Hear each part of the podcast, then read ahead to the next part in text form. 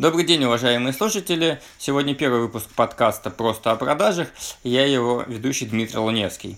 Сегодня мы поговорим о продаже инфоуслуг, и у нас в гостях Шубин Игорь, директор э, Академии Спинкет. Игорь, привет. Да, привет, Дмитрий. Э, давай начнем тогда кратко немного о тебе. Ну, естественно, больше интересует опыт в продажах, как продавал сам, как руководил продажами и что продаешь сейчас.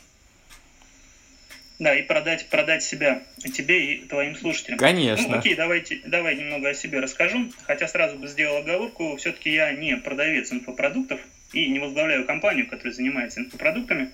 Мы действительно помогаем другим компаниям на рынке продавать умнее, чем их конкуренты. И вот это моя задача. Если я смогу этого добиться, то продажа состоялась. А если нет, то продать инфопродукт в мои задачи и цели не входит.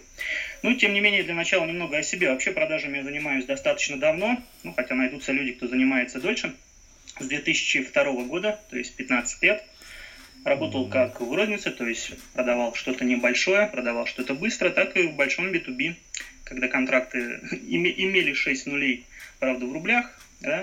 Это был аутсорсинг, это была интеграция – продавал телеком, работал в дистрибуции, в общем, имею опыт и продажи товаров, и продажи услуг, чего-то не вполне осязаемого. Наверное, сегодня мы тоже поговорим. Есть ли разница? Многие считают, что есть. Да, и поговорим ну, конечно, о том, что да, продажи определенные, ага. определенные приемы, определенные технологии, которые, надеюсь, тебе сегодня и расскажу, отвечая на вопросы. Окей, да, опыт большой, то есть были продажи э, юрлицам, физлицам, услуги товара. Это очень интересно, и посмотрим, попробуем понять между ними разницу. А, итак, давай тогда начнем с простых вещей. Что же такое продажа, на твой взгляд? Как ты это понимаешь? А определение продажи товарно-денежный обмен тебя не устраивает чем-то? Хороший э, ответ в виде вопроса. Нет, смотри, речь, конечно же, не идет о формальном определении. Да, многие говорят о том, что продажа – это выстраивание отношений, кто-то говорит, продажа – это продать себя, да, кто-то mm-hmm. говорит, что продажа это максимально получить денег с клиента, кто-то говорит, что продажа это в первую очередь удовлетворить потребности клиента. Что же mm-hmm. ты видишь? Вот, когда ты продаешь, что ты делаешь?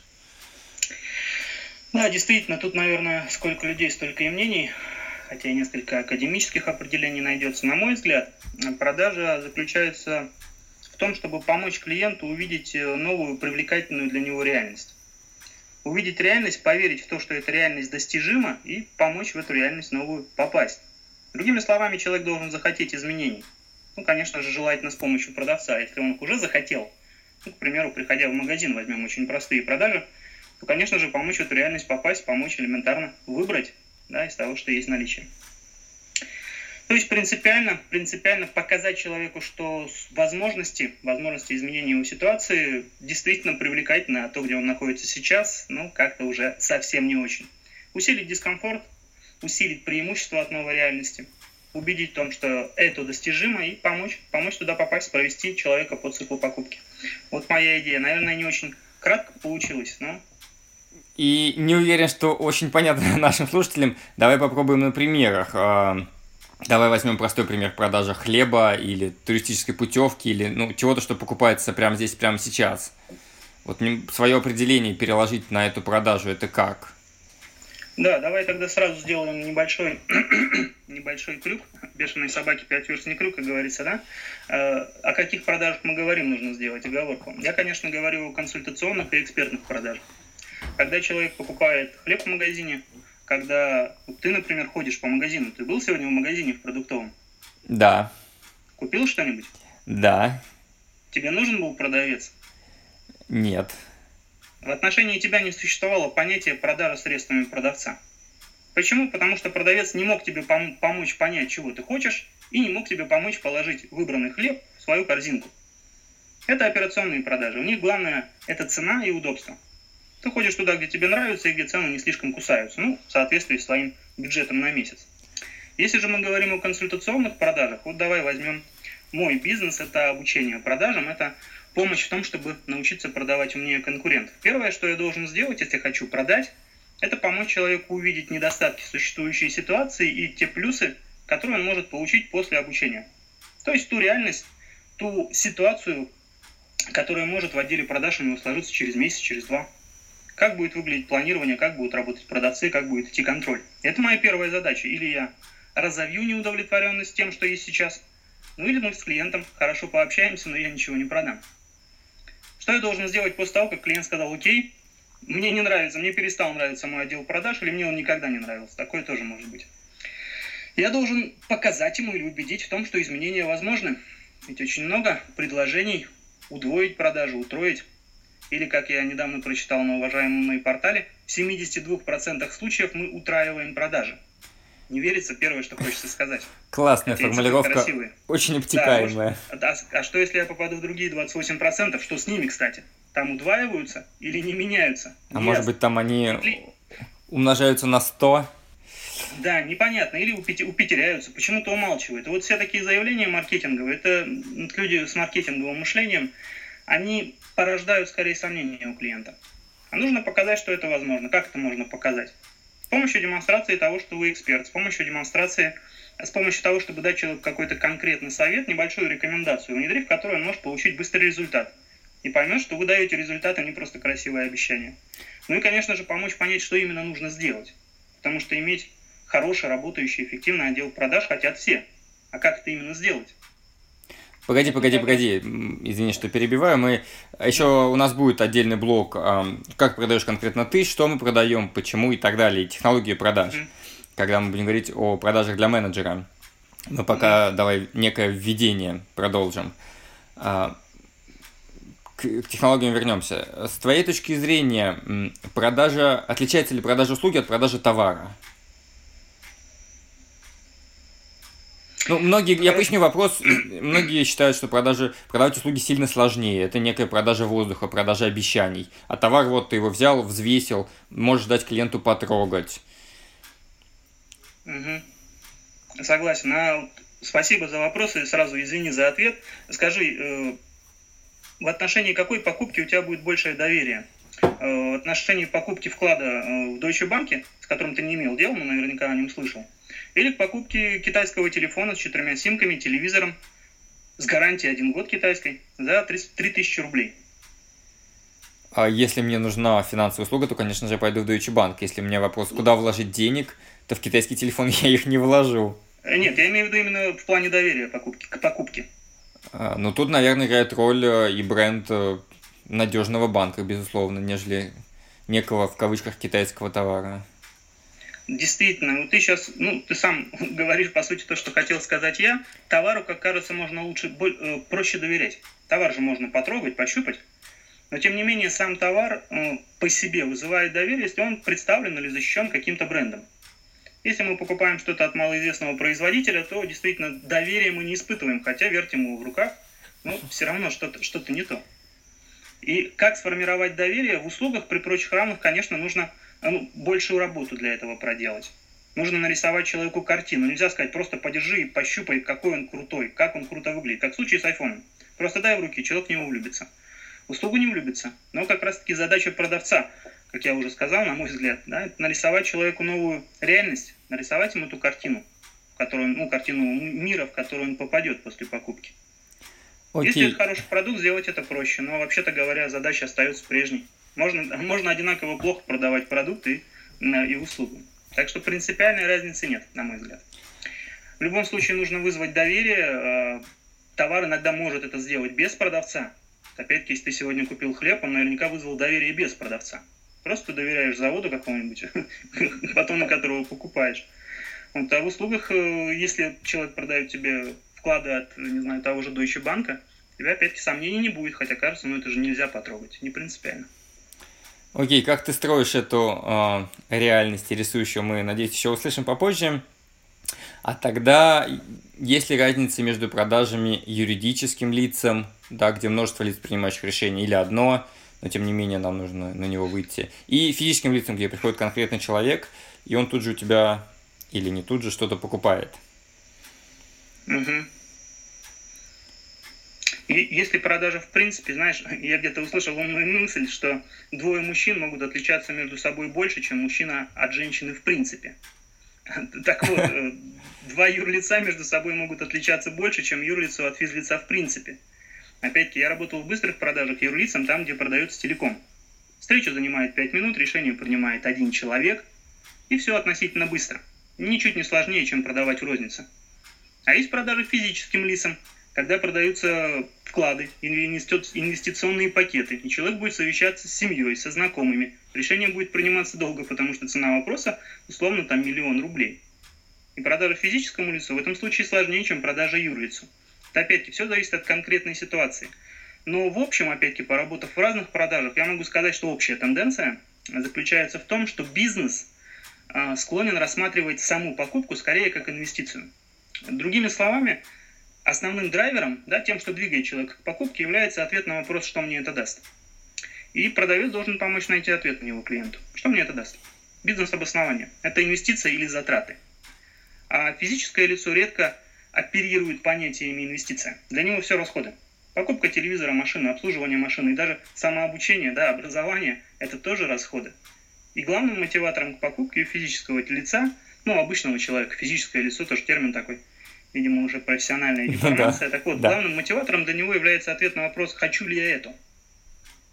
Другими словами, если упрощать, решения в B2B принимаются более рационально. Они должны быть рациональны, потому что коллеги и начальство может уже спросить, зачем ты это купил. И нельзя сказать, я захотел. У меня были деньги. Мне очень понравился продавец. Это будет звучать глупо. Нужно какое-то обоснование привести, а, а индивидуально, ну как, Просто человек не обязан перед кем-то отчитываться. Он может сказать, мне захотелось. Я давно этого хотел. Я об этом мечтал. А попробуйте своему начальнику сказать, почему ты купил себе новое кресло с массажером седалищного нерва.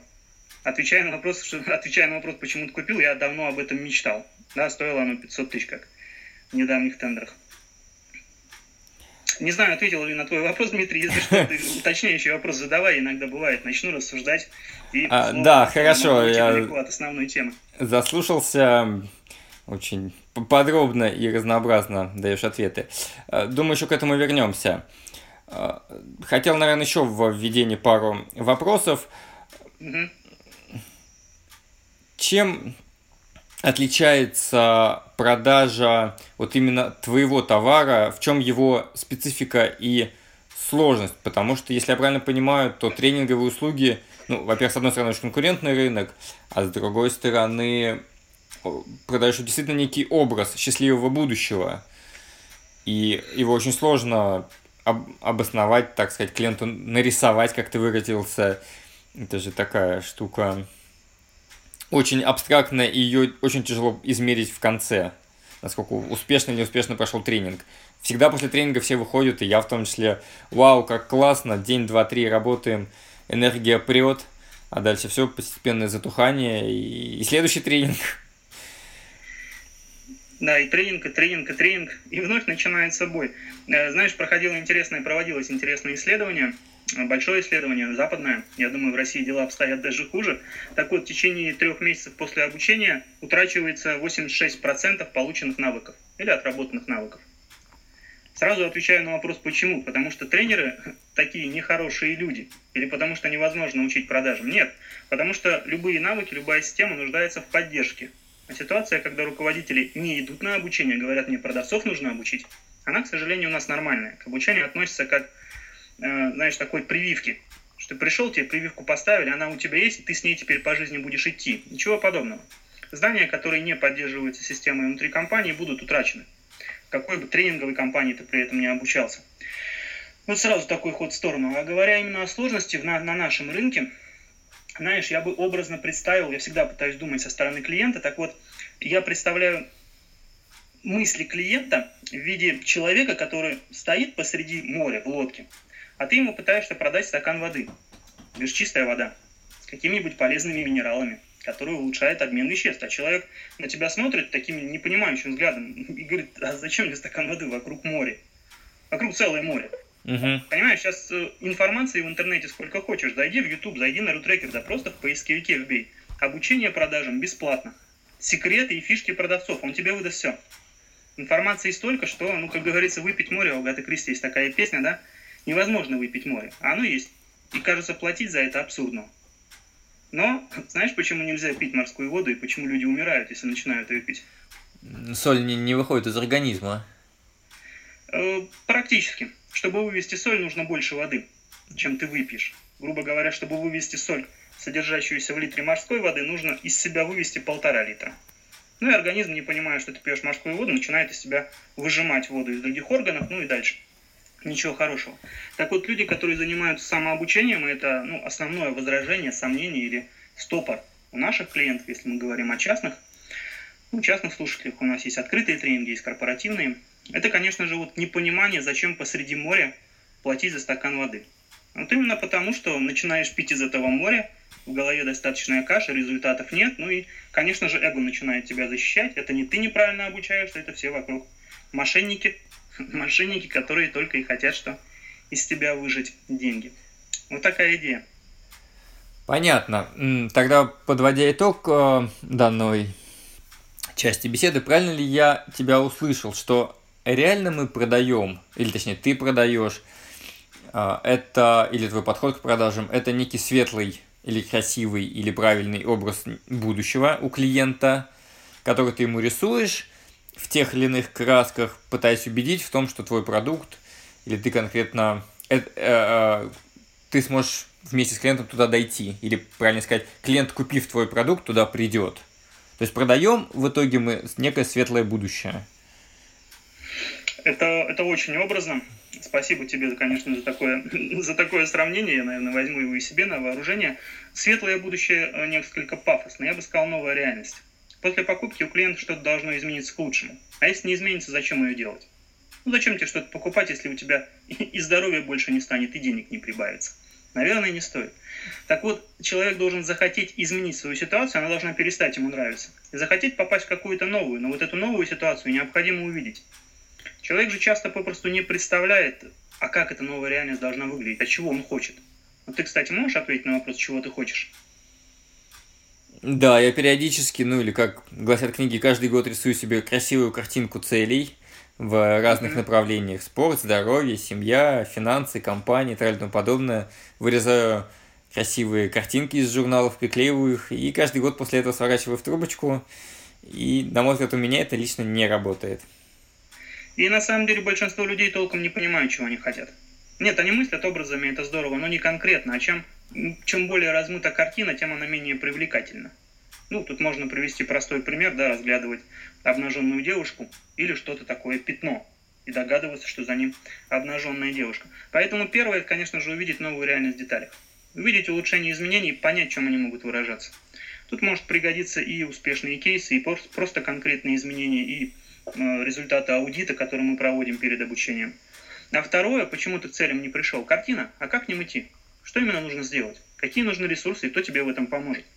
А задача моя, как продавца, я тоже занимаюсь прямыми, прямыми продажами, активными продажами, помочь человеку в это будущее прийти. Ну и, конечно же, убедиться, дать, передать, заразить человеку уверенностью, что оно вообще достижимо. Три вещи. Три вещи, если резюмировать. Образ новой реальности, и чем конкретнее, тем лучше. Человек должен захотеть, а чтобы захотеть, он должен это увидеть. Часто мы не понимаем, чего хотим. От обучения, от внедрения CRM, от интернета чего мы хотим. Чтобы не тормозил, и все. Тогда сбивайте цену. Дальше это дать уверенность в том, что это будущее достижимо. И третье, это к будущему к этому спроводить, в эту новую реальность.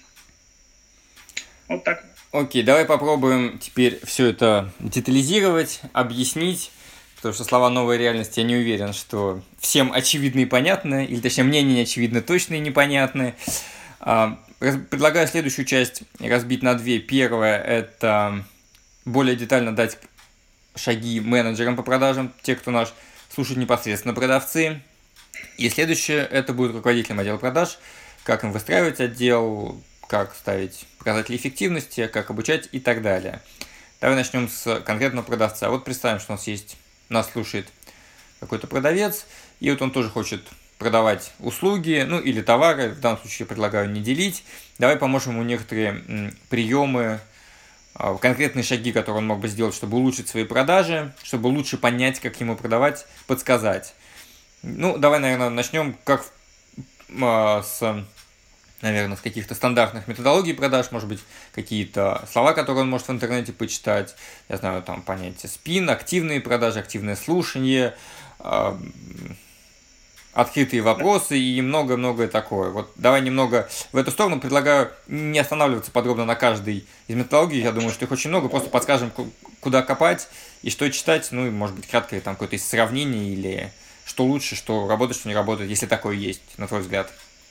Угу. Помню, в свое время, я еще застал эти времена, был курс изучения английского языка Илоны Давыдовой.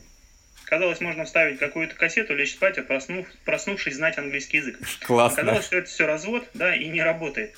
И, честно, сказ... честно скажу, дать 10 конкретных советов, я мог бы 10 приемов лучших продавцов или 10 типичных ошибок. Но продажи сильно отличаются. И сначала тогда о грустном. Если продавец, вот твой слушатель, реальный слушатель, который сейчас, я надеюсь, слушает и почесывает, почесывает голову, работает в операционных продажах, то из операционных продаж пора уходить. Их время на самом деле истекает. Еще раз, чтобы было понимание, операционные продажи – это такие продажи, где клиентам не нужен продавец. Ну, это то есть мы имеем в виду... Продажи, когда хотим. Это угу. клиенты хорошо разбираются в товаре, понимают свои потребности, понимают, чего они хотят. Ты понимаешь, что хочешь новую реальность в виде вечернего бутерброда с черной икрой. Ты идешь в магазин, берешь батон и черную икру. Тебе не нужен продавец. Образ новой реальности у тебя в голове сидит. Ты не готов платить за консультацию. К примеру, из розницы продавцы уже выдавливаются. Из продуктовой выдавлены полностью, скоро будут выдавлены из IT и прочие специфики, ну, специфических отраслей. Клиенту действительно проще найти информацию в интернете, и часто сейчас клиенты больше знают продавца. Там практически вот в операционных продажах нет возможности для создания ценности. И владеет и техниками SPIN, RAIN, Sale Executive Council, активным слушанием, техникой подстройки НЛП. Это не поможет тебе продавать. Потому что клиент либо платит продавцу за то, что продавец ему что-то дает, либо ищет там, где дешевле и удобней. А зачем общаться с человеком, от которого тебе ничего не нужно? Незачем, и какая разница, чем он владеет?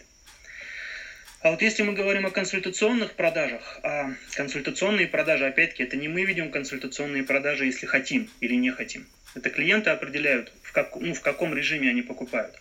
Так вот, консультационные продажи – это такие продажи, в которых клиент либо не до конца понимает возможности того, что покупает, либо не до конца разбирается в конкурентных вариантах, либо не до конца понимает свою текущую ситуацию, что мне нужно менять. Это, в частности, мои продажи, это твои продажи, насколько я знаю, да. Ты занимаешься системами, когда человек не может сказать, что ты хочешь. У него нет четкой картины. Uh-huh. И как раз-таки наша задача в том, чтобы эту картину построить. Он не может просто сказать, вот вам техническое задание, никогда в жизни не писал, но сейчас за три минуты расскажу. Простых продажах может прийти и рассказать за 3 минуты, для чего ему нужен ноутбук. А в случае с CRM или в случае с обучением продажам не сделать такого, абсурдно слишком. Так вот, если мы говорим именно о консультационных продажах, то тут, наверное, первый принципиальный момент, это, ну, который, которым должен обладать продавец, это, конечно, умение смотреть на ситуацию глазами клиента.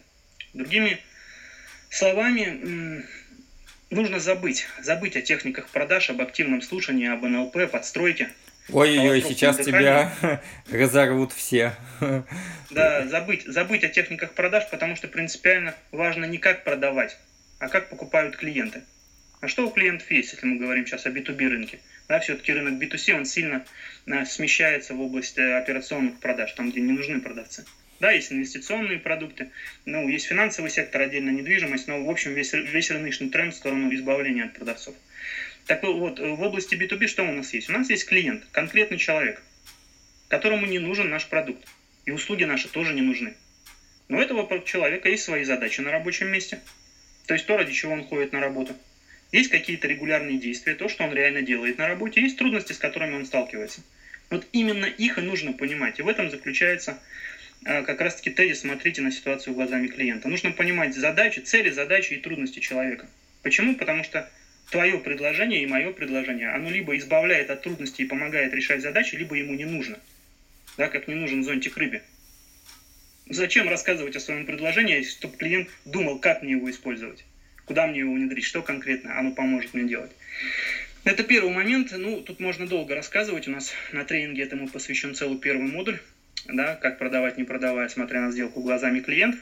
И это первое, что нужно сделать. Потому что если мы этот шаг пропустим, дальше, как говорил Маяковский, будь ты хоть негром преклонных лет, да, продавать больше ты не научишься ни с помощью спины, ни с помощью Рейна. Второе, это, конечно же, научиться рисовать новую реальность. Вот я опять этот термин буду использовать. наверное, мы вокруг него сегодня еще будем крутиться, чтобы детализировать, но тем не менее. То есть показать человеку ясную картину, куда он хочет его привести, в соответствии с задачами и целями этого человека. А вот для решения этих задач могут использоваться разные инструменты. Он может использовать те инструменты, которые мы разбираем на тренинге, которые есть у нас.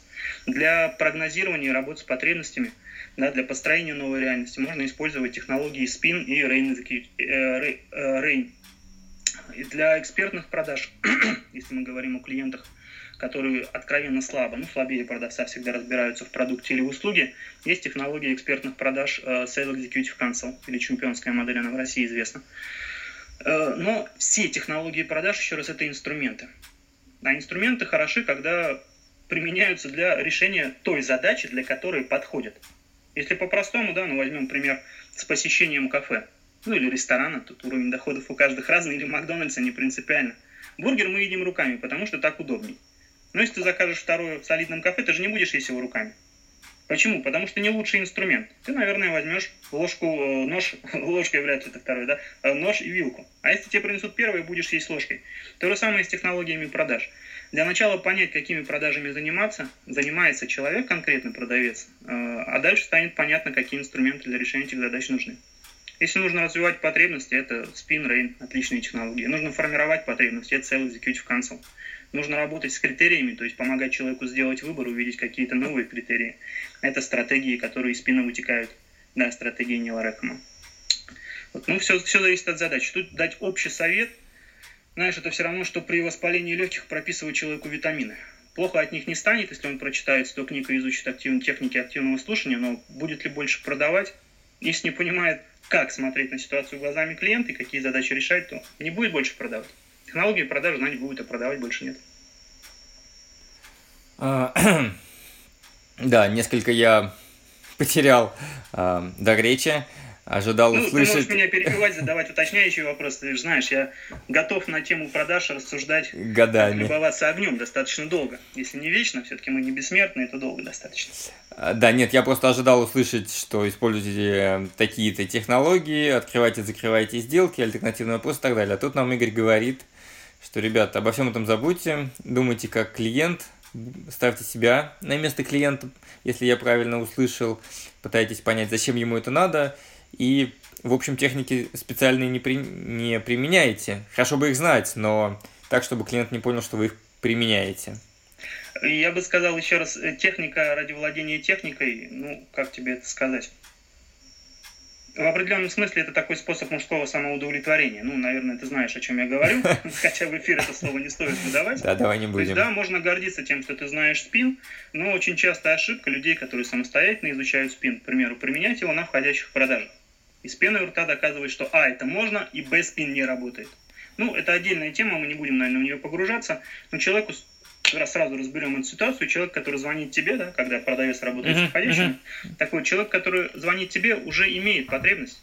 Он хочет узнать, можешь ли ты ее удовлетворить и какие у тебя условия. Развивать его потребности сейчас с использованием спины, это все равно, что пилить опилки. И поэтому этот инструмент людям не нужен. Ну, тем людям, которые работают с входящими. И для них рассуждение хороший спин, плохой не имеет смысла. Им не нужен этот инструмент. Это все равно, что не знаю, человеку нужно выкрутить э, шуруп э, с плоской, с плоской головкой, да, как это uh-huh. правильно называется. А он говорит, что крестовая отвертка круче, я буду выкручивать ей. И она не плохая и не хорошая, она не подходит под текущую ситуацию, она не подходит под тот шуруп, который тебе нужно выкрутить. Вот и все. Хорошая или плохая она не может быть по определению. Она помогает решить задачу или не помогает. Вот такая идея. Поэтому я противник общих советов. Э, еще раз, часто у многих продавцов, просто по моему опыту, ну, скажем так, уровень профессионализма сравним, если да, переводить это на здоровье, с таким тяжелым воспалением легких, и витамины тут не помогут. Тут нужно знать, какими антибиотиками и по каким бактериям бить. А, хорошо, хорошо. Надеюсь, что слушателям стало чуть более понятно. Я, с твоей точки зрения, вот раз уж мы перешли в основном к консультационным продажам и считаем, что надо о них побольше поговорить. Как должен себя позиционировать менеджер или консультант?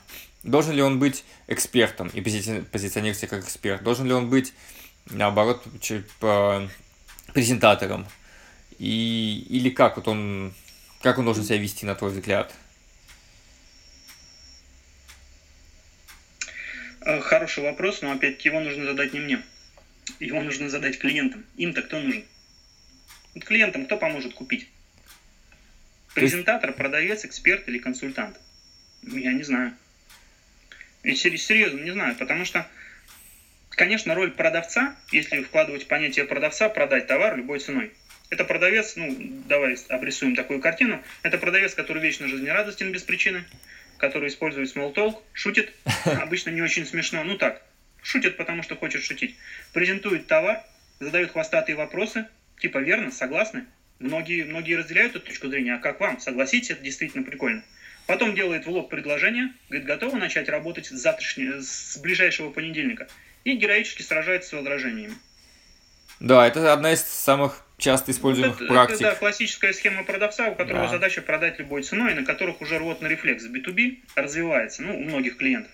Да, при одном виде такого улыбающегося продавца начинает тошнота подступать к горлу клиентов. Самая слабая роль, если мы не говорим о быстрых продажах. Еще раз, в B2B бывают быстрые продажи, и в телекоме такие продавцы могут э, выживать. Могут выживать и даже преуспевать. Почему тут экскурс в психологию не будем делать? Э, чем меньше решения, тем лучше эффект давления. Давление в небольших продажах по-прежнему работает, поэтому такой придурковатый, жизнерадостный агрессивный продавец, он успешен в быстрых продажах в B2B. Если мы говорим о сложных продажах, о продажах долгих, то эффект давления он отрицательный. Именно поэтому этот вывод, кстати, сделал еще Рэхэм, ну, сделал его давно, и в, в то время, там, 40 лет назад, он был жутко раскритикован. Работа с возражениями и техники дожима или техники закрытия сделок не работают. Откровенно не работают. Ни копченый банан, ни марш 16 ступенек, ни щенок не работают в долгих продажах. Почему? Потому что человек сопротивляется давлению. И чем больше решения, тем жестче он будет сопротивляться. И какой человек поможет действительно купить? Какой человек, какой продавец поможет клиенту увидеть новую реальность и помочь в нее попасть? Я исхожу из этих соображений, чтобы стройность мышления собственного не нарушать. Скорее всего, если мы говорим о больших консультационных продажах, ну, о больших длинных продажах B2B, то это либо консультант, консультант, который подсказывает новые ходы подсказ... и обладает опытом решения подобных задач. Да, это ну, консультант подсказчик. Подсказчик, помогающий найти решение. Вот что я вкладываю в понятие консультант. Либо mm-hmm. эксперт. Быть консультантом или экспертом, опять-таки, зависит от клиента. Наверняка вот у тебя по собственному опыту многие клиенты обладают познаниями э, в системах, внедрение систем гораздо слабее, чем у тебя. И тут быть консультантом, то есть достраивать ответы клиентов, говорить, это отличная идея, а я бы еще предложил, не приходится, у него нет идей. И ты выступаешь экспертом, это человек, этому человеку нужен эксперт. Ему нужно, чтобы кто-то рассказал, нужно сделать первое, второе, третье, мы знаем и умеем, у нас есть проекты. Это отличный вариант. Если же человек условно разбирается на твоем уровне, то странно говорить, послушайте, я понял, что вы хотите, но это приведет к дурным последствиям, потому что, то есть, выстраивать себя экспертом в общении с человеком, равным тебе по квалификации, ну, порочная практика. Это означает, что ты просто демонстрируешь экспертность, а не помогаешь покупать. Такому человеку, при общении с таким человеком, конечно, лучше подойдет лучше подойдет роль консультанта. То есть, еще раз, две роли основные, на мой взгляд. Uh-huh. Это консультант и эксперт. Если ты, вообще, если продавец, который сейчас, я надеюсь, еще нас слушает, разбирается в предложении в бизнес-задаче конкретной, лучше клиента, лучше роль эксперта подойдет, она будет эффективней, и потому что мне нравится, да, потому что клиент ожидает именно этого, конкретных советов, конкретных знаний продавца. Если клиент разбирается в продукте на вашем уровне, а такой, в частности, сплошь и рядом в IT, бывает, в консалтинге бывает, когда человек действительно хорошо разбирается в том, что покупает. Тут, конечно, роль консультанта. Да, и как известно, футбол мы тоже лучше всех знаем, лучше, чем все наши тренеры, кого поставить, кто должен играть в конкретной игре и как надо бить по мячу. Ну, это да, если, если, конечно, продавец не может ну, обладать знаниями меньшими, чем у клиента, ну, тогда я предложил заменить продавца или не ходить таким клиентом. Тогда клиенту не нужен продавец. А что он может, как он может ему продать? Он тогда превращается в человека из отдела сопровождения, документы может выписать, расчет сделать. Он не помогает покупать. Uh-huh, uh-huh. Это тогда не роль продавца, он вообще не продавец в этой ситуации. Ну, в должности у него может по-прежнему написано продавец, но он не делает ничего, что помогло бы клиенту купить. Он ему скорее не мешает. Ну, или старается не мешать, потому что все равно иногда косячит. Ну, хорошо, тогда возвращаясь все-таки к работе конкретного продавца, да, а как тогда ему если мы отходим от стандартной вот этой практики до понятия открытия сделки, аргументации, работы с возражениями, и, видимо, таким образом, отходя от стандартного понятия воронки продаж, да, когда у нас есть некий поток лидов, который находится на разных стадиях, одни оценивают наше предложение, другие сравнивают с конкурентами, третьи там задумались над договором, четвертые отказались или заплатили, да, то есть вот то, что называется стандартным продаж. Как выстраивать тогда работу менеджеру самому с собой? Мы пока к роли руководителя не переходим. Как ему сделать приоритеты в работе с клиентами? Как ему прогнозировать свои продажи, ну и, соответственно, свой доход? Как ему навести порядок в своей голове? Да, переформулируя, наверное, так. Угу. Знаешь, есть такое высказывание, любая сложная задача имеет простое, легкое для понимания неправильное решение. Я, я не знаю, как просто и легко ответить на твой вопрос еще и правильно. Но если возвращаться к началу вопроса, да, мышление категориями воронки продаж. То есть это действительно распространенная, э, даже не тенденция, а распространенная норма, кажется. Ну, это очень распространенная норма. дальнейшие переговоры, сколько сделок у тебя на оплате висят. Да, да, да. продаж, этапы воронки продаж, они на какой вопрос отвечают? Они... А вопрос, что делать мне? Сколько мне сделать холодных звонков, сколько мне назначить встреч, сколько мне выставить коммерческих предложений, правильно? Что мне делать? Ну и сколько я планирую получить денег в том или ином месяце в ближайших? И, и, и сколько я планирую получить денег, да, проделав эту работу. Как она связана до конца непонятно, но вроде как количество переходит в качество, какие-то диалектические законы, что-то мы тут слышали и так дальше. Принципиально, принципиальный вопрос, что делать мне. А для успешных продаж, на мой взгляд, нужно задать себе вопрос, а как покупает клиент, что клиент делает. Тогда станет понятно, что делать продавцу, чтобы помочь клиенту совершать те действия, которые тот самый клиент планирует предпринять в процессе покупки. А клиент для начала осознает свои потребности, либо признает их, либо нет. То есть он либо захочет изменить ситуацию, либо не захочет. И поэтому задача продавца не провести первую встречу и договориться о выставлении коммерческих предложений, это, кстати, одна из причин, почему коммерческих предложений выставляется масса, а покупок мало. Угу. Почему? Потому что уговорить сделать КП, ты уговоришь, а есть ли у человека проблема, понятна ли она продавцу, согласился ли с ней клиент. Так вот, у меня нет задачи, и у моих менеджеров нет задачи выставить коммерческое предложение, это абсурдная задача. У меня задача найти важные и значимые для человека проблемы, которые я могу решить, это первый этап. И первая у меня контрольная точка, да, в оценке потенциала клиента. Вижу ли я, действительно важные проблемы, которые могут обосновать необходимость проведения тренинга. Ну, не буду полностью раскрывать свою технологию, но, в общем, я пытаюсь понять, какое количество у человека сделок потеряно, а потерянные сделки – это вот те самые, когда предложение выставлено, а продажи нет. Дальше залезаю в и говорю, а давайте посмотрим, почему. И показываю человеку в итоге, что потерянных сделок у него на полтора миллиона, причины нам понятны после интервью с менеджерами – мы можем эти причины устранить, проведя обучение и дальнейшее сопровождение. И таким образом, если человек хочет не терять сделок на полтора миллиона, то для этого достаточно всего лишь заплатить 180 тысяч за обучение. Уже интересней? Это уже не расходы в 180 тысяч, это зарабатывание полутора миллионов в месяц за счет расходов всего в 180 тысяч. Вот общая концепция. Опять-таки, следующий шаг. Вот после признания потребности человек сказал, окей, окей, мне действительно нужно делать что-то с отделом продаж. Дальше что? Обычно предложение выставляется, и все, скрестив пальцы за спиной, надеются, что клиент скажет, давай, поехали, я хочу счет, а он не говорит. И что в этом случае делать? У продавца у обычного ступор. А задача в сером позвонить клиенту и узнать, ну что. Конечно. Помогает вот этот вопрос, ну что, клиенту принять решение?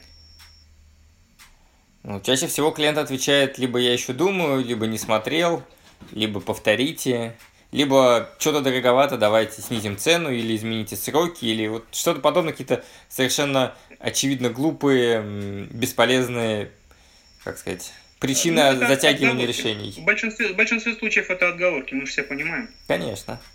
Так ну, давай поможем менеджеру. Почему он это говорит? Потому что он плохой человек и любит всем фигу в кармане показывать, вряд ли. Прочитал коммерческое предложение, не увидел в нем ничего для себя ценного. Просто продавец не поработал над потребностями. Тогда ну, как в свое время говорили, пиши пропало, играй как попало.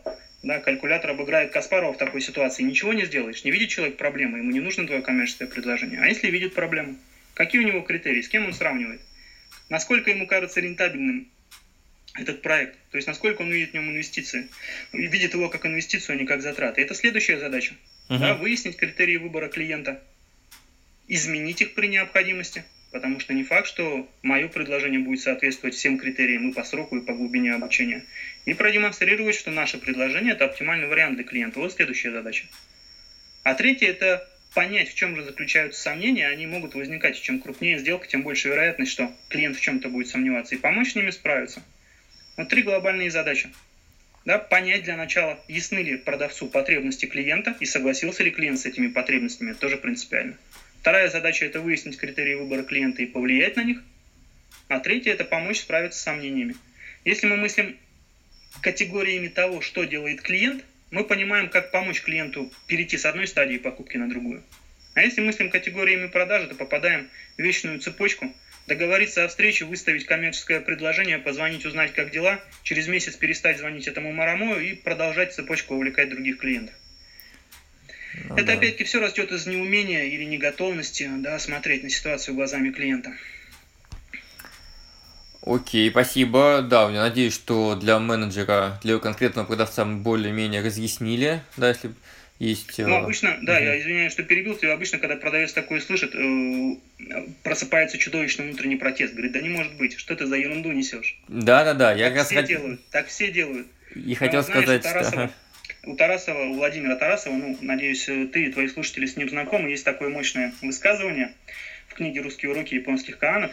Вот, если человек, будучи уверенным в своей правоте, ищет все новые и новые подтверждения того, что он действительно прав, то, скорее всего, его позиция не права.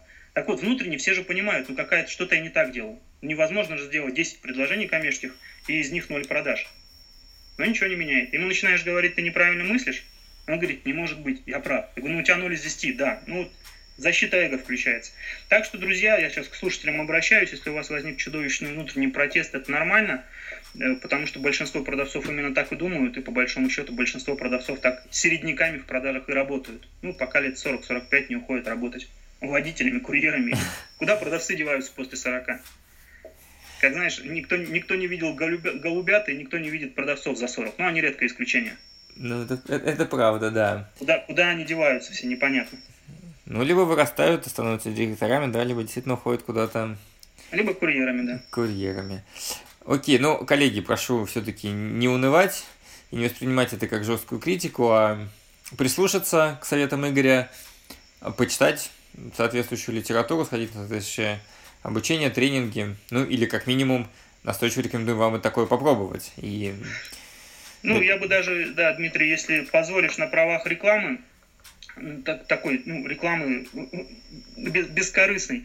Если действительно в этой теме интересно разобраться или подискутировать, э, рассказать об аргументах, не согласиться, поспорить, вы можете э, сослаться на то, что слушали этот подкаст, э, ну, написать нам письмо, и мы вас пустим, зарегистрируем бесплатно на первый вебинар нашего онлайн-тренинга, как раз-таки посвященный вот этому циклу покупки, пониманию клиентов – вы сможете либо лучше в теме разобраться, либо доказать нам при всем честном народе, да, который соберется на вебинар, что ваша позиция, позиция воронки продаж единственная верная, вот, а все остальные, они контрреволюционеры, которые хотят э, оставить продавцов без штанов. Вот так что, ну, надеюсь, не воспринимать как рекламу, участие бесплатное. Сошлитесь на этот подкаст и добро пожаловать, э, пообсуждаем, подискутируем, поспорим. Хорошо, тогда а, ссылка на вебинары и на сайт Игоря будет в описании подкаста. А теперь поехали дальше. А, давай теперь поможем начинающему руководителю отдела продаж или менеджеру, который вырос руководители, либо руководитель, который шел новый, а, в новый отдел продаж строит, ну или любому опытному руководителю, который хочет, а я думаю, что все руководители хотят улучшить эффективность своего отдела. Как выстраивать отдел? Давай начнем с каких-то там базовых вещей. Например, как нанимать, как отбирать продавцов, какие компетенции нужны. Я, например, искренне уверен, что лучше взять эксперта в своей области, той, которую ты продаешь, будь то асфальт, машины или IT, да, но без опыта продаж, и научить ему продавать, да, научить его устраивать коммуникации с клиентом. Многие считают наоборот, что опытный продавец может и продать песок в Сахаре или снег на снежном полюсе. Или... Снег эскимосом и зонтик рыбы заодно. Да, да, да, да, да. Некоторые говорят, я слышал и, и такую третью теорию, что самое главное выстроить модель скрипта разговора, и тогда, грубо говоря, любая обезьяна продаст, что система не должна позволять сделать ни шаг влево, ни шаг вправо, просто он должен озвучивать то, что подсказывает ему скрипт разговора, система или книга, которая лежит у него на столе прямо сейчас. Твой взгляд на вот, вот эту часть именно найма и компетенций продавца? Э, хороший тоже вопрос, Дмитрий, но в нем на самом деле упаковано сразу несколько, насколько я понял. Э, какой продавец будет хорошо продавать в конкретной компании, зависит от того, какие задачи ему нужно решать. И, на мой взгляд, еще раз, у продавца нет задачи продать. У продавца есть задача помочь человеку разобраться в текущей ситуации, да, увидеть более привлекательную новую реальность для себя и в эту новую реальность попасть. Поэтому набирать людей без знаний специальных, если они требуются, к примеру, в твоей области они требуются, на мой взгляд, э, это ну, рискованный шаг. Да, его можно учить, нужно инвестировать в него время и деньги, ну а дальше думать, не уйдет ли он, думать над пакетом удержания. Значит, ты превратишься в кузницу кадров. Брать экспертов, ну тут скажу, я занимаюсь обучением, да, экспертов очень тяжело переучивать. А все-таки компания, э, действительно успешная компания, должна зависеть от эффективности собственной модели продаж, а не от того, работают ли у нее эксперты рынка. Эксперт вообще такая прихотливая дама, привередливая. Ну, дама я имею в виду не только женщин, это образное, образное сравнение. Он редко подчиняется системе. Почему? Потому что он знает, умеет, э, знает, как работать, он приносит деньги, и, вообще-то говоря, ему не хочет переучиваться. Его очень тяжело встроить систему. Он, как правило, эксперт систему разрушает. И вот с такими людьми компании часто мирятся, да, потому что он приносит деньги. Ну, не, не пишет он отчеты, не, не сдает протоколы о встречах, ну, деньги-то приносит. Угу. На мой взгляд, у компании должна быть система, если мы говорим о руководителе отдела продаж. Ну, давай две части. Первая это как, с чего, с чего начать. Конечно же, не с набора людей. Не с набора, потому что для начала нужно понять, а какой человек нужен. Начинать, на мой взгляд, следует с системы. С построения такой системы продаж это не обязательно скрипты, это могут быть блоки, которые мы разбираем на тренинге. А, какая-то блочная гибкая структура. Но основа, вот эта структура системы продаж должна создавать ценность для клиента. В ней должно быть сказано не как назначить встречу, а в ней должно быть сказано, как выявить или сформировать потребности клиента – для чего система нужна? Потому что систему можно внедрять, ей можно обучать, ее можно контролировать. Вот теперь ты можешь перейти от такой боярской дружины, где все шашки на голо, да, шапки на макушке и летят в атаку, лихую, да, перейти к Римскому легиону, где каждый на своем месте знает, что делать, этот механизм подлежит управлению, они просто люди неизвестно где пропадают, но потом приносят деньги. Вот, а потом неожиданно из компании уходят. Вот, создать систему и дальше уже думать над тем, как систему внедрить. После того, как мы систему создадим, будет понятно, какие люди под нее нужны. Давай чуть более... Конечно, угу. Да, конечно, есть общие, общие требования к продавцам. Тут э, многое зависит еще и от стиля управления. Все-таки продавцы подбираются не, скажем так, для того, чтобы время провести. В любом случае, ну, продавец это подчиненный, которому, которым будет управлять руководитель. Поэтому тут у разных разный стиль управления, поэтому, наверное, какие-то индивидуальные отличия будут. Но по себе могу сказать, для меня принципиально при наборе людей, это, конечно же, быстрота мышления. То есть человек должен знать, что делать, если ситуация резко меняется. Такое в продажах сплошь и рядом, ни одна система не выдерживает. Нельзя ее от А до Я реализовать во встрече, нужно знать, что делать, если пошло что-то не так. Я обычно это проверяю на встречу, ну, просто имитируя встречу, да, встречу с целью продажи и ломая разговор. Ломая, то есть ведя его неожиданно для продавца. Uh-huh. А, второе – это поставленная речь. Э, ну, лично по себе я знаю, есть люди, которые говорят не очень хорошо, но здорово продают. Но мне с такими людьми некомфортно, я их под себя не набираю. Просто поставленная речь – это принципиальный момент. Понимание процесса покупки. То есть мне действительно важно, э, я задаю вопросы, что важно было для ваших клиентов, за что они отвечали на рабочем месте – если человек не может, не мыслит категориями э, покупки, то очень тяжело его переучивать. Опять-таки, таких продавцов сложно найти, можно согласиться да, на то, что есть на рынке. Но если человек, продавец, мыслит категориями продажи, это очень тяжело переучиваться, потому что он может испытать тот же шок и негодование, как твои слушатели, когда я говорю, что забудьте о том, как продавать, думайте о том, как покупают. Ну и, конечно же, желание развиваться в продажах, это принципиально. Что греха таить, в продажах многие приходят пересидеть ну ничего лучше пока нет, я пойду в продажах поработаю. Там вроде можно денег заработать, и ничего знать особо не нужно. Если человек такой, если он через 3 месяца уйдет, через 6 месяцев уйдет, честно говоря, я не вижу смысла его брать, потому что ну, моя задача это развивать человека, а вкладывать в того, кто уйдет и песню с собой унесет, не вижу смысла. А, позволь вернуть тебя к слову система. Вот угу. Что это такое? Это корпоративная книга продаж, это система автоматизации, это набор показателей эффективности или набор штрафов и премий. Вот система это что? Под системой я понимаю конкретную последовательность действий а, на каждом этапе покупки. Я поясню. Вот у нас есть э, несколько этапов, как я сказал, признание потребностей, оценка различных вариантов, разрешение сомнений, собственно, принятие решения. Через эти четыре этапа практически все люди проходят, совершая крупные покупки. Uh-huh. Так вот, как построить общение с клиентом на этапе признания потребностей? С чего начать разговор? Мы не должны прописывать жесткий скрипт, но с чего начать? Какие первые вопросы задать? О каких потребностях говорить? То есть какие проблемы искать? Вот это все необходимо превратить в блок-схему. Как спросить о критериях? Что сделать, если клиент скажет, для меня важна цена, а продавец предлагает то, что, очевидно, не отличается лучшей ценой?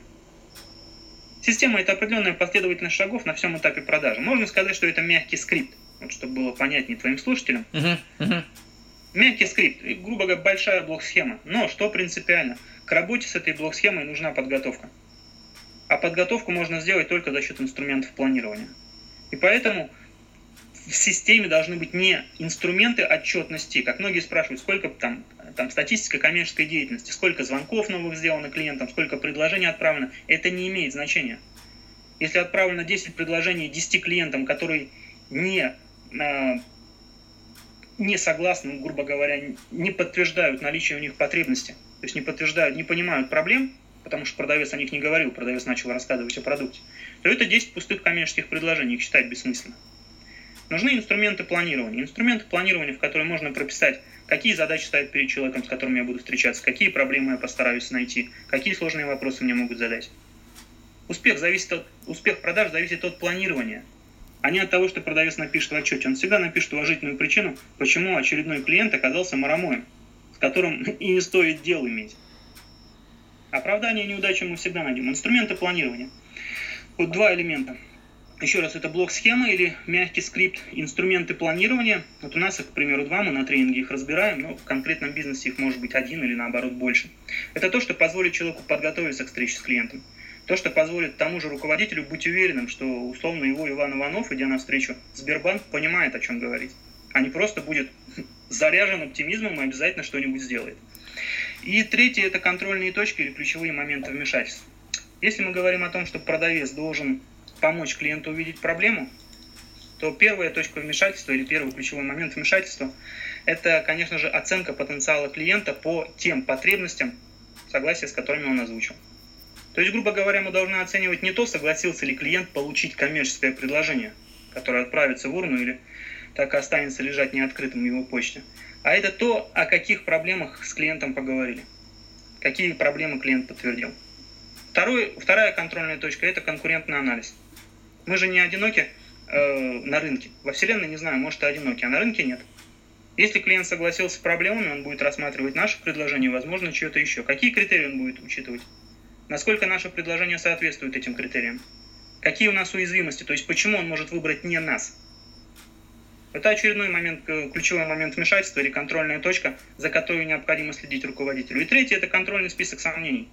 Почему сделка может остановиться? Какие сомнения могут быть у клиента и что сделает продавец, чтобы с ними справиться? Просто позвонит, спросит Иван Иванович, ознакомились с нашим предложением?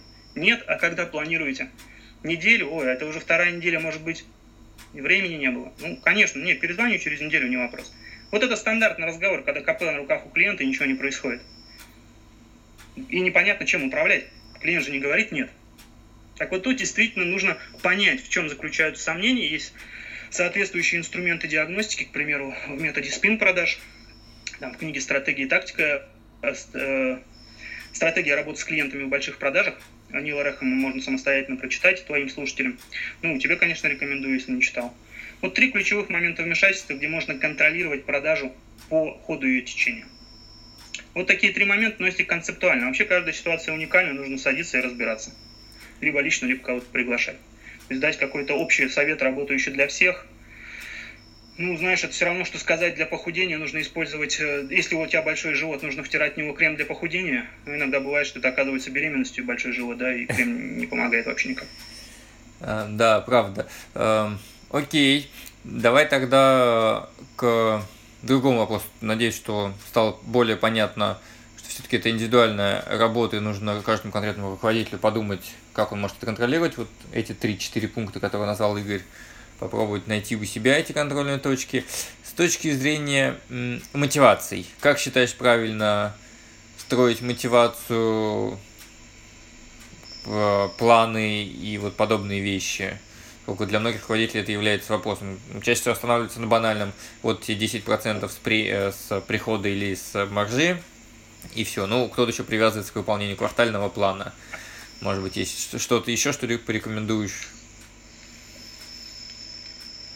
Что-то еще, то есть по умолчанию считается, что это отличный вариант. Нет, нет, да? нет. Можешь ли ты как-то его улучшить, Игорь Владимирович, или, или тут ничего не придумаешь? Нет, ну, нет, безусловно. Как, как э, ты как все-таки, да, ты много консультируешь, все-таки что видишь, что лучше работает, что не лучше, действительно ли банальная мотивация процентом от сделки это лучший вариант, который пока найден?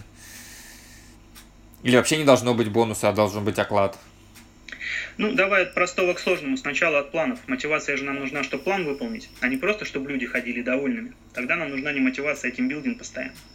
Так вот, о планах. На самом деле эффективно строить планы от ожиданий владельцев. Владельцы чего-то хотят, к примеру, это удвоение продаж, а задача руководителя понять, какой ресурс ему для этого нужен. Ну а вообще-то говоря, в, зад... в продажах глобально можно решать только две задачи. Это увеличивать активность менеджеров, то есть общаться с большим количеством клиентов за единицу времени, и увеличивать эффективность менеджеров – то есть сделать так, чтобы большее количество контактов превращалось сделки. Все, глобально. Дальше в каждых продажах расшифровывайте, из чего состоит активность, из чего состоит эффективность. А обычно же происходит как? План идет от ресурса. То есть план подгоняется под ресурс. Он говорит, что у меня условно сейчас 5 продавцов, каждый из них условно опять ну, на 100 тысяч может продать, поэтому план 500 тысяч, поехали. Кому такой план нужен? Да, подогнали задачу под ответ сразу бессмыслица, хотя очень сильно распространена. На мой взгляд, должно идти от ожиданий владельцев или от ожиданий самого руководителя отдела продаж, коммерческого директора, директора по развитию, и под него подгоняться ресурс. А дальше думать, что мы можем сделать для выполнения плана, как мы можем увеличить активность, как мы можем увеличить эффективность. Ну, вообще, коммерческому директору, наверное, за это деньги платят, за то, чтобы он находил ответ на эти вопросы. А теперь о мотивации. Да, мотивация нам нужна, чтобы достигнуть плана. Согласен? Согласен. А что нужно сделать менеджерам, чтобы план выполнить? Мы же должны мотивировать поведение, которое приведет к выполнению плана. Сейчас я задумался над формулировкой мотивировать поведение, которое приведет к выполнению плана. Ну, у нас нет ну безусловно, да. Мы... Мотивации ради мотивации у нас не существует. Ну, бессмысленно, я тебя мотивирую, чтобы ты был замотивирован. Нет, безусловно. Я мотивирую, чтобы ты сделал лучше конкретные действия, которые, на мой взгляд, необходимы, чтобы ты выполнил план. Вот идея. Ну, достиг поставленных целей в виде плана, да. Да, а как, какие действия это будут, будут у менеджера приводить к увеличению плана? К выполнению плана? Ну, зависит от каждого конкретного отдела. О... Зависит, зависит от того, что опять-таки придумает руководитель. Я согласен. Сначала еще раз мы отвечаем на вопрос – что мы можем улучшить в плане активности и эффективности, а потом думаем, что нам поощрять, какое поведение менеджеров поощрять. Просто еще раз, 10% от сделки, 15% от сделки, 99% от сделки по барабану.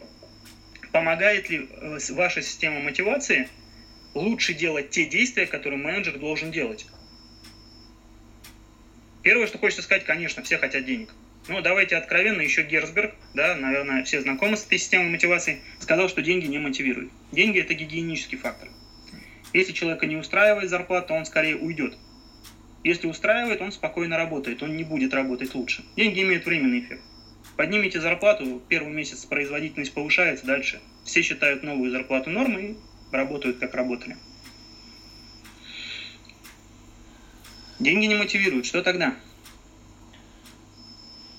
Да, надо, чтобы руководитель задумался, да. Мы, мне кажется, в данном подкасте мы ставим больше вопросов, чем ответов. Но, надеюсь, эти вопросы позволят или дадут пищу, скажем, скорее так, для размышлений, да, для образования, поиска в интернете соответствующих учебных материалов. У нас время, да, подходит к концу. Давай тогда... Да, я, я бы просто uh закончил эту часть. Э, Давай твои слушатели подумают, что мы разбежались, а прыгнуть забыли. Так вот, э, как я сказал, есть два момента, два направления. Это активность и эффективность. Если мы говорим о продажах, в которых нужно наращивать активность, в которых нужно просто делать больше звонков, чаще встречаться, тут деньги могут быть мотиватором. Поясню, человек может работать старательнее за большие деньги. Он может задерживаться на работе, если он может заработать больше. А если нужно повышать эффективность, то есть если нужно работать умнее, то деньги не вообще не являются мотиватором. И тут твоим слушателям э, дам такое направление для размышления. Посмотрите э, теорию потребностей э, Макклелланда. Это теория потребностей высших уровней, которая практически в продажах не используется, но она самая эффективная. Посмотрите, подумайте, как ее для себя адаптировать, э, это, в том числе там, эта потребность достижения успеха, она самая мощная. Вот для продаж, в которых нужно продавать умнее. Для продаж, которых можно продавать больше, увольняйте ленивых, ставьте премию активным, и люди будут носиться с вытаращенными глазами. Умнее продавать не будут, но двигаться будут быстрее. Да, это все, что хотел сказать по этой части, просто чтобы было видно, что я прыгнул, но еще не приземлился. Надеюсь, что твои слушатели сами тогда уж приземлятся. Да, хорошо. И э, тогда в заключение все-таки давай одну, две, три каких-то фирменных фишек, э, фирменных приемов все-таки в виде не ответ, не вопроса на вопросом, а что-то вот может быть конкретно, что человек может сделать прямо сейчас с конкретным своим клиентом или перед встречей, или руководитель может прямо сейчас сделать и что-то получить какую-то действительно полезную для себя, полезный для себя результат. Если есть все-таки. Опять-таки, все зависит от конкретной ситуации. Если у человека, если менеджер не понимает конкурентные преимущества своей компании, я скажу, начните с того, чтобы их понять. Если он не понимает, э, какие проблемы существуют у клиента, если он мыслит категориями продукта, то я бы сказал, начните с того, чтобы подумать о том, какие проблемы вы для клиентов можете решить. И начните спрашивать о проблемах. То есть переходите к продаже, от продажи к тому, чтобы начинать покупать. И тут быстрый совет я вам не дам. Действительно, посмотрите э, методологии SPIN, посмотрите RAIN, посмотрите Sale Executive Council. Это все то, что позволит вам перестроиться от продажи к э, помощи в покупке. Вот, ну, а три тезисных совета, конечно, могу, могут, наверное, только процитировать Рэхэма. Это смотрите на ситуацию глазами клиента, это принципиально. Это требует перестройки мышления, но это кардинально меняет отношение к продажам. Второе, это планируйте. Продавцы практически не планируют. Начинайте перед встречей записывать, какие вопросы вы хотите задать, какие потребности я хочу обнаружить, как я спрошу о критериях выбора клиента. Вот это уже даст вам прорыв, потому что вы не зависите от собственной импровизации. Третье, это, конечно же, анализируйте. Если вы не понимаете, что сейчас у вас идет хорошо, что сейчас вы делаете хорошо, а что делаете плохо, ну, собственно, собственно, а как вы станете лучше? Никак. Будете ругаться на мир, на свою компанию, на клиентов, которые не понимают всех прелестей вашего предложения. Продавать больше не будете, потому что так и не поймете, за счет чего сможете лучше помогать клиентам покупать. Ну вот, так что по поводу фишек, э, не любитель вот таких очень мелких вещей, знаешь, показываешь такой тестовый пример, все аплодируют, а как в реальной жизни все это не совсем понятно. Но это общее направление, чтобы действительно изменить мышление, и это кардинальный перелом, это определенный инсайт в голове происходит, это смотрите на ситуацию глазами клиента, планируйте и анализируйте свои продажи. Вот, сделайте это, и ваши продажи увеличатся 100%, даже если вы не читали спин. Хорошо, большое спасибо. Надеюсь, действительно, это был полезный выпуск. Мы действительно поставили, на мой взгляд, больше вопросов, чем ответов. Мне кажется, если послушать количество вопросов, которые задал я, и которые ответом поставил Игорь, будет сильно больше у Игоря. Но таково мнение эксперта, таково мнение человека, который обучает продажам, а, его право так думать и так далее. Все-таки опыт его клиентов показывает, что это все работает. Надеемся, что это было полезно для вас. До встречи в эфире. Пока-пока. Ну, от ага. себя добавлю, Дмитрий, есть такое понятие э, склонность к подтверждению. Люди больше ценят свои утверждения и выводы, чем то, в чем их пытаются убедить. И клиенты действуют так, и твои слушатели, я уверен, так же. Они будут, будут больше доверять тем ответам, которые найдут на вопросы, которые мы тут повесили в воздухе, да, самостоятельно, чем если бы мы дали готовые ответы, а Согласен. Сказал, нет, это не для меня, не в моей ситуации. Так что всем удачи и больших продаж, коллеги. Надеюсь, что этот час вы провели с пользой, и жизнь ваша изменится в лучшую сторону. Увидите новую реальность, да, и захотите попасть туда. Да, про- пробуйте, пробуйте, пробуйте, обучайтесь каждый день, и удачи и больших продаж. Все, спасибо. Да, больших продаж. Пока-пока.